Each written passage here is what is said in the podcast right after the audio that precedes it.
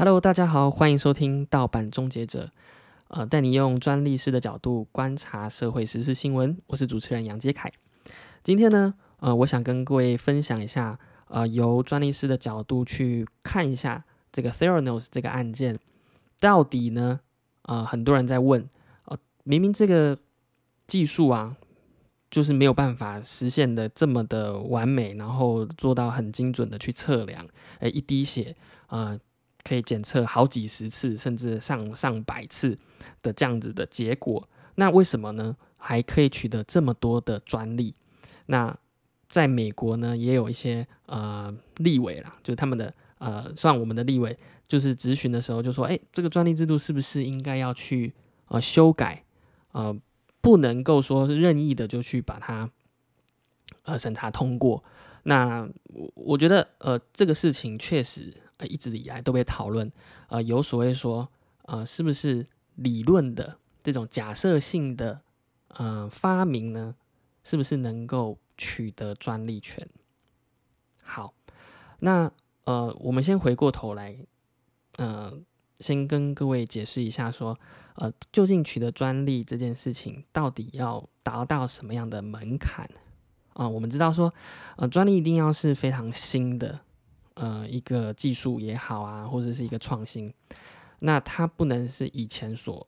看过的，不能是一样的。那再来呢？如果说你已经是呃很新的东西，以前没有人看过了的一个组合，或者是呃一个技术内容，那而且呢，你还要更进步。什么叫更进步？这个更进步的判断就会跟。人类的判断有关，那由谁来判断？他可能会是一个呃，跟稍微熟悉这个技术的领域，譬如说他是一个呃研究所毕业的学生，嗯，然后呢也在业界待过一阵子，那他看到了这个专利的申请案的时候，他就会看说，哦，你在这个申请案里面写说，啊，你要做什么事情啊，做什么事情啊，这一步骤一，步骤二。然后呢，你就可以完成这个这个你你所申请的这个创作这个发明。好，那他要来判断说以前没有看过，OK，很新。但是呢，他现在要判断的是说，哎，到底有没有够进步？是不是这个门槛是足够让你能够取得专利权的？那么前面这两点呢，是嗯比较常被听到的，也就是所谓的新颖性跟。这个进步性，那其实很多的时候呢，我们还是会注意到说，诶，其实你所写的这些内容啊，我根本没有办法知道说你能够做得出来，你根本没有办法透过说，呃，看你这个提交上来的这些专利说明书的内容啊，就可以完成你的发明，或者是说你这个东西根本没有办法用，因为根本违反了一些呃自然的呃定律。啊自然的一些法则。那今天来看到 Theranos 这个案子，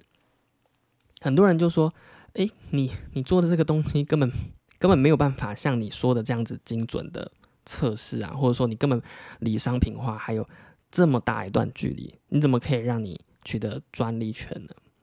其实，在呃整个撰写专专利说明书的过程当中啊，我们其实并没有要求说。你一定要做到最好，而是你能够完呃完成，你能够实现某一个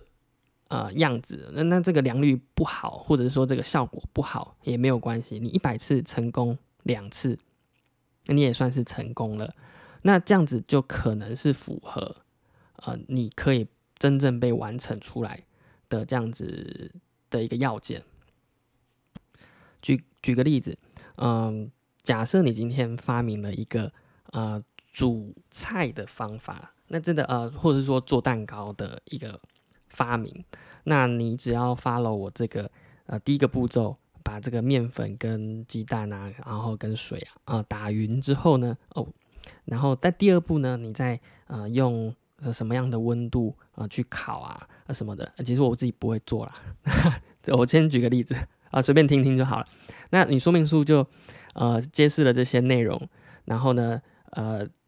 呃，实际上呢，你你你能够做出来一个蛋糕，那这个蛋糕到底好不好吃？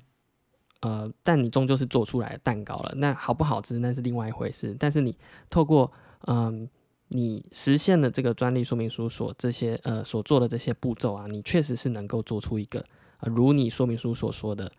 的蛋糕，那这样子就可以被呃取得专利权。那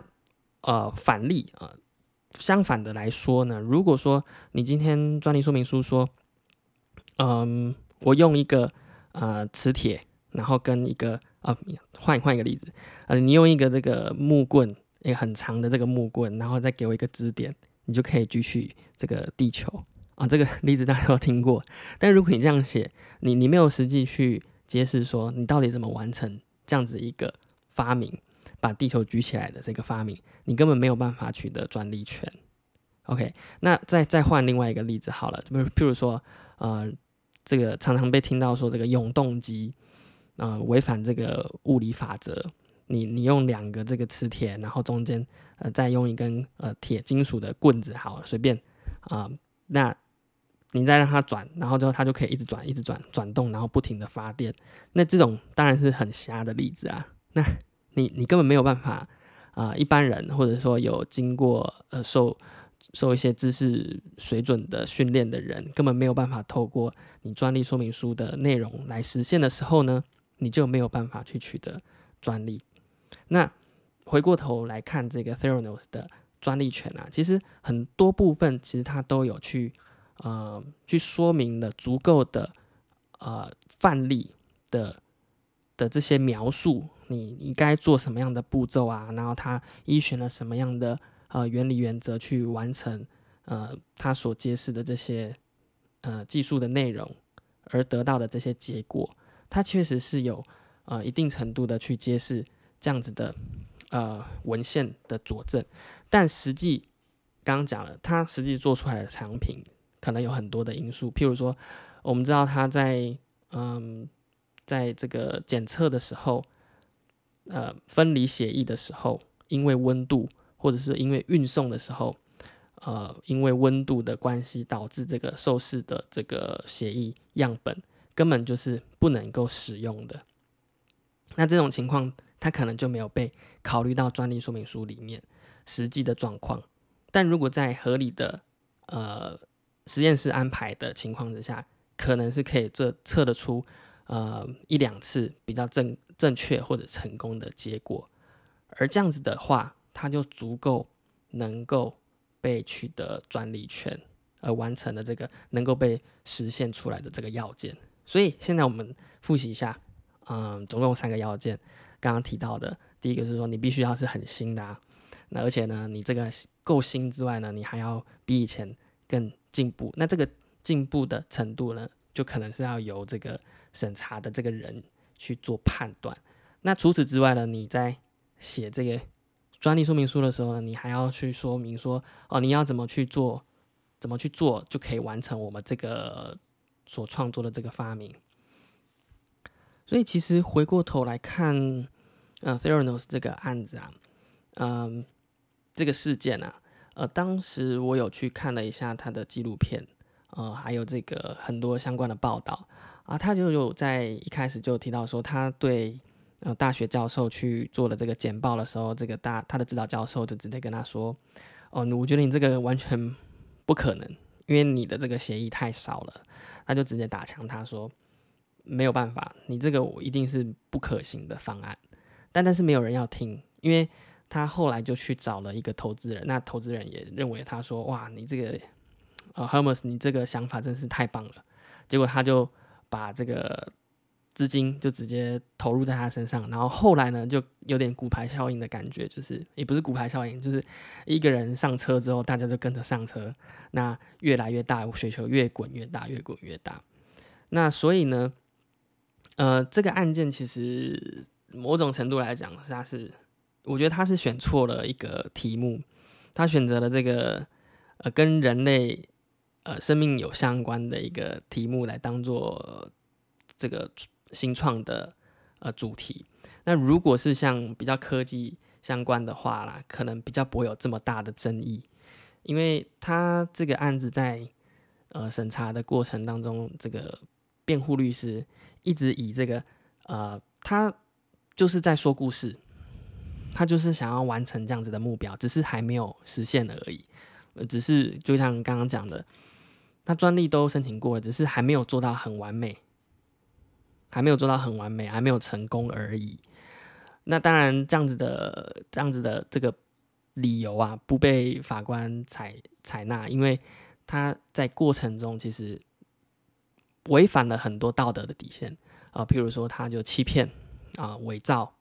呃这个伪证，呃就是反正都作假。然后，而且呢，还导致一些病人呃可能会有错失呃是真实的呃医疗治疗的这个机机会，或者是让他们蒙受这个呃检测错误的这种心理压力啊，或者是这个可能造成他家庭上的有一些影响。所以呢，我觉得他总归来讲，他可能是选错了一个题目啊，跟人类呃。身体比较切身相关的一个题目。好，那今天呢这一集就先分享到这边。那如果喜欢的话呢，欢迎分享、订阅、呃按赞。OK，那这次是我第一次呃用自己口述的方式去分享我对一些社会实事的看法。那讲的方式可能有点紧张，因为发现我会特别注意在。我的这个麦克风上面，然后 就会忘记我到底要讲什么。其实都有写好，但是就是会突然忘记，然后又按暂停，呃，删掉，然后再重新重新再录一次。好，那今天这集就到这边，谢谢大家。